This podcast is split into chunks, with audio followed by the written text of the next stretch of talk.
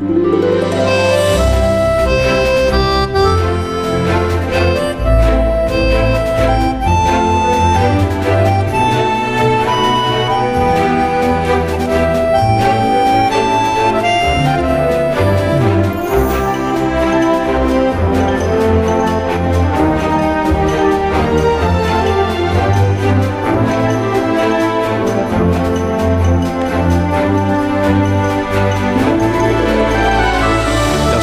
10 y 12 minutos de la mañana, una hora menos en Canarias. Estamos en el Palacio de Ferias y Congresos de Málaga. Estamos emitiendo para todo el país, contando cosas de esta ciudad y de esta provincia. Begoña Gómez de la Fuente, buenos días. Buenos días, y bienvenida también a tu propio programa. Muchas gracias, es un placer estar aquí contigo y con todos los malagueños. Lo celebro, celebro que estés disfrutando de esta mañana de radio. Vamos a saludar a uno de nuestros anfitriones de esta mañana, que es Francisco Salado, es el presidente de la Diputación Provincial de esta provincia, que es Málaga. Eh, Francisco, buenos días. Buenos días, bienvenido Carlos. Este palacio que ha cumplido 20 años. ¿Eh? Y que está, está abarrotado el palacio porque acaba de empezar el Congreso de Ciberseguridad. Ciberseguridad, cierto. Entonces, algunas de las personas que han venido a ver este programa se han acercado también a ver qué se les, qué se les ofrece en, en materia de ciberseguridad, que es un acontecimiento bien interesante. Bueno, como todo lo que, todo, como todo lo que ocurre en esta, en esta provincia. El, el viernes, por cierto, se va a emitir también la cultureta desde, desde Málaga en el Museo del Videojuego, que es otro de los atractivos que tiene ya la, la ciudad y la provincia de, de, Málaga. Así es, yo creo que ha sido un éxito, ¿no? En poco tiempo, en el primer mes de apertura, ¿Mm? 11.000 personas pasaron a visitar el Museo Oxo, el Museo del Videojuego. Y yo creo que era un complemento que les faltaba a esa Málaga cultural con 39 museos, este es el, el museo número 40, donde se viera una visión tecnológica, que ya la tiene, eh, a la ciudad de Málaga y a la provincia, ¿no? Y fue un museo interactivo donde puedes interactuar con todas las, eh, las generaciones. Ahí puede disfrutar un niño de 5 años hasta un mayor de 65 a 80 años, ¿no? Con su familia. Y yo creo que es un museo que va a hablar, da mucho que hablar, ¿no? Porque no solo es ver el pasado, presente y futuro del videojuego, que es una industria importantísima, ya ingresa más de 1.800 millones de euros en, en toda España, más que la música y el cine juntos y que crea mucho empleo, sobre, sobre todo empleo joven, muy especializado, eh, muy formado y que tiene muchísimo futuro. Y queríamos visualizar ¿no? a Málaga también dentro de una estrategia, Carlos, que estamos haciendo desde Turismo Costa del Sol, de destino gamer, ¿no? y esto es una lanzadera para, para posicionar nuestro destino turístico a aquellas personas que están buscando un sitio para pasar vacaciones y seguir jugando. ¿no? Incluso ya hay hoteles en la provincia como es el grupo Peñarroya, que ya tiene espacios para, para esos jugadores. Eh, para que durante la, sus vacaciones pues tenga su espacio. Y estos turistas son los de los que se dejan eh, el dinerito es, que antes nos contaba es. el alcalde. Claro, aquí la competencia ahora entre las ciudades más turísticas de nuestro país y de otros países es atraer eh, no en números sino en calidad. Cuantos más turistas mejor. O sea, turistas de calidad hablamos de turistas que tienen poder adquisitivo superior sí. a la media y que entonces vienen aquí y se dejan dinero aquí. ¿no? Sí, claro, y yo creo que lo estamos consiguiendo, ¿no? porque el dato del 2022 ha sido muy significativo. Eh, de la serie histórica eh, de, de, lo, de, los datos turísticos de la provincia, el 2019 fue el año récord, ¿no? antes de la pandemia. Bueno, pues 2022, eh, aunque no hemos conseguido los 13 millones de turistas que vinieron durante, eh, durante el 2019, han venido algo menos de 200.000, muy cerca de los 13 millones, pero hemos recaudado más. Esos 14.000 millones que recaudamos en la industria turística en el 2019 se ha superado. Ya hemos llegado a más de 17.000 millones. Significa que vienen menos turistas, pero gastan más. Y eso también es bueno para otra estrategia, que es la sostenibilidad del destino, ¿no? que consumamos lo menos posible los recursos turísticos y los recursos naturales que tiene la provincia de Málaga. ¿no? Visto que en la, en la, página web, en el portal eh, visitacostadelsol.com, hay una calculadora de huella de carbono. Así es. Eh, ¿El objetivo de, de, esta calculadora cuál es? O sea, que, se, que, sepamos cuánto carbono estamos emitiendo para luego poder compensar de alguna manera. El... Así es, así es.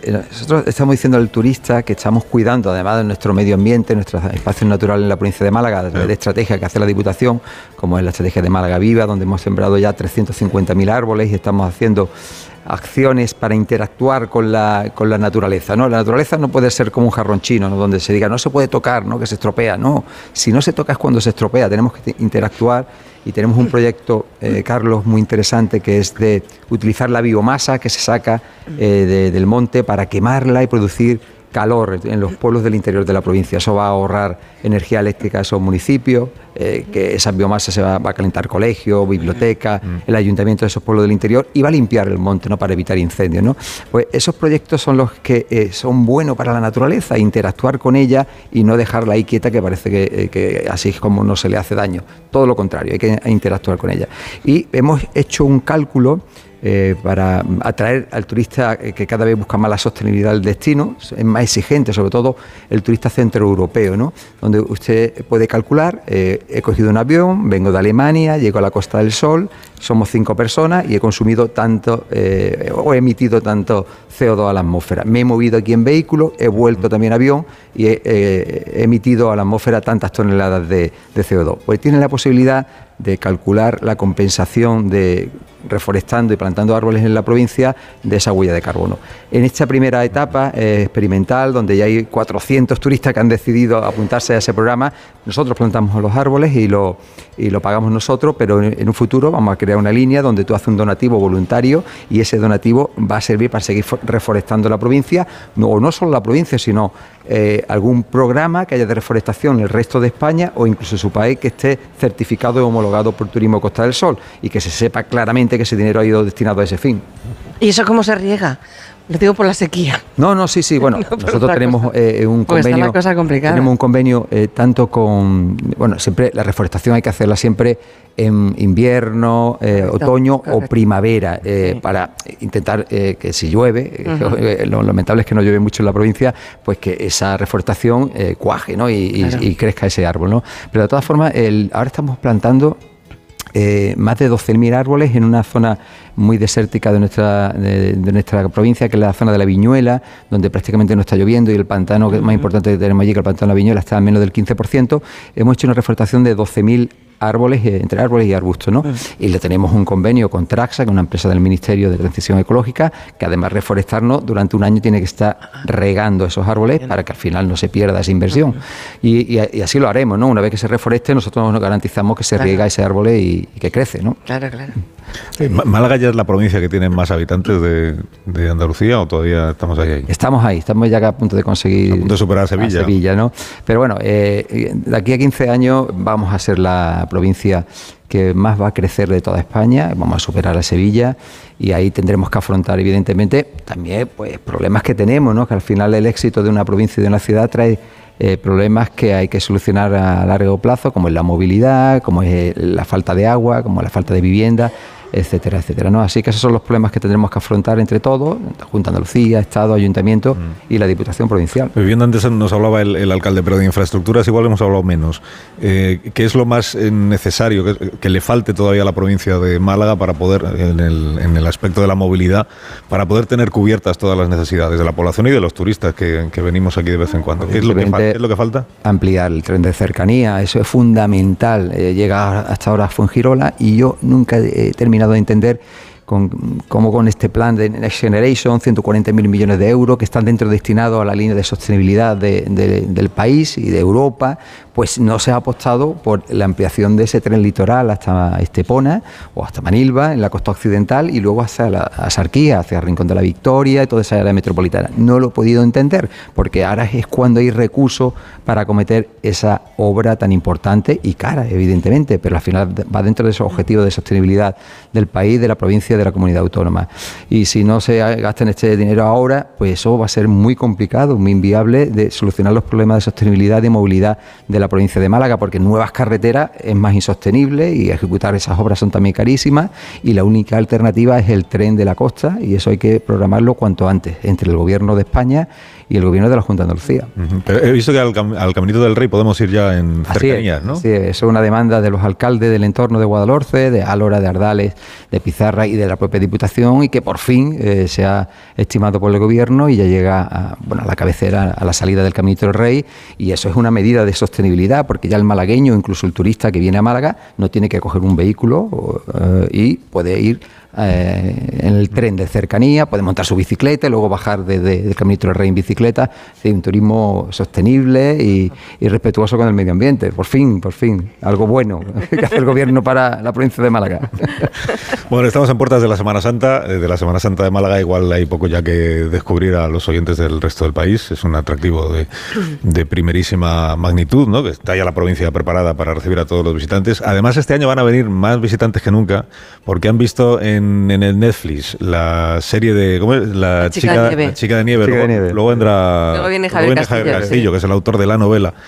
Y claro, eso ha, hecho que muchas personas descubran la, ciudad de Málaga y la provincia viendo la serie de televisión. Millones de personas. Es otra manera de traer, turistas. Así es. Mira, el deporte y el cine, eh, las series de televisión, es una manera, un escaparate de promocionar la provincia enorme. Y por eso siempre tenemos estrategias para traer a las productoras a grabar series y películas. La tiene tanto el ayuntamiento como la diputación, como algunas mancomunidades de la provincia, pues, esa estrategia, ¿no? Y le ofrecemos escenarios y facilidades, exenciones fiscales por la ocupación de la vía pública. Hay que incentivar ese tipo de promoción al final de la ciudad, ¿no? Hay un turismo, ¿no? De visitar espacios donde se han hecho las grandes series, ¿no? Y el deporte es igual, ¿no? El deporte, a través del deporte se promociona la provincia. Y, y afortunadamente la Semana Santa va a ser muy positiva. Los datos que tenemos ya de los meses de abril, mayo y junio es que vamos a estar llenos y eso eh, a través de nuestra gran herramienta que tenemos de inteligencia de mercado, eh, vamos mm, comprobando las reservas eh, que se, van, se están haciendo, se están buscando cuáles les fructifican y evidentemente también enviamos información ¿no? para que aquel que está buscando otros destinos competitivos pues que tenga información nuestra constantemente actualizada a sus necesidades. Nosotros cada vez que enviamos una información a una persona que está buscando una experiencia, le enviamos que puede encontrar eh, esa experiencia que está buscando en la Costa del Sol para que no se vaya a otro destino. ¿no? Y, bueno, la Semana Grande de la Semana Santa ya es un atractivo manos para venir a Málaga. Así que Afortunadamente esta semana vamos a estar llenos, no solo la ciudad de Málaga, sino toda la provincia, porque la Semana Santa no solo se circunscribe a la ciudad de Málaga, que es muy potente, ¿no? Hay pueblos como, como Antequera, como es Ronda, como Vélez Málaga, incluso la propia Marbella, los alaurines y eso que tienen una Semana Santa espectaculares. La Semana Santa, eh, la ciudad de Chica de Nieve, la Chica de Nieve y los tejeringos que ya han llegado, ya, llegaron y yo ya los he. Sí, ya han llegado. Yo ya los he disfrutado. Sí, riquísimo, riquísimo. Sí, porque han venido a mi nombre, yo creo que voy a ah, hacer. A mi nombre pues me los tendré que comer yo. riquísimos los tejeringos. Riquísimos. Y, todo lo que pueden encontrar en Málaga. Uno, uno de los factores importantísimos, Carlos, para decidir un destino turístico, cuando estás eh, buscando dónde ir a pasar tus vacaciones es el gastronómico. Es fundamental a la hora de decidirlo, ¿no? Y porque al final comer tienes que comer siempre, vaya donde vaya, ¿no? Y si comes bien, como se come en la provincia de Málaga, al final es un potencial más de nuestra, de nuestra provincia. Y sabemos que se está haciendo muy bien, el sector gastronómico está funcionando muy bien en la provincia de Málaga, porque cada vez que un turista sale de la provincia le hacemos una encuesta de calidad. Y uno de los factores que, eh, que más decide eh, el destino es la gastronomía y nos da un sobresaliente, más de un 9. ¿no? Eh, y evidentemente, pues eso es gracias no solo a Turismo Costa del Sol y a las instituciones, es gracias a los profesionales que cada día se están inventando y se están actualizando a las necesidades del turista. Presidente de la Diputación de Málaga, eh, gracias como siempre por la, Carlos, por, la visita y que tenga un día estupendo. Nada, gracias, Buena Semana Santa también. Para para todos los malagueños. 25 a las 10, una menos en Canarias. Una pausa cortita y a la vuelta hablamos de, cómo se vive, de, cómo viven algunas personas que, que, comparten espacio. Viven bien, creo, incluso. En esta, en esta ciudad. Ahora seguimos. Más de uno. La mañana de Onda Cero con Alsina.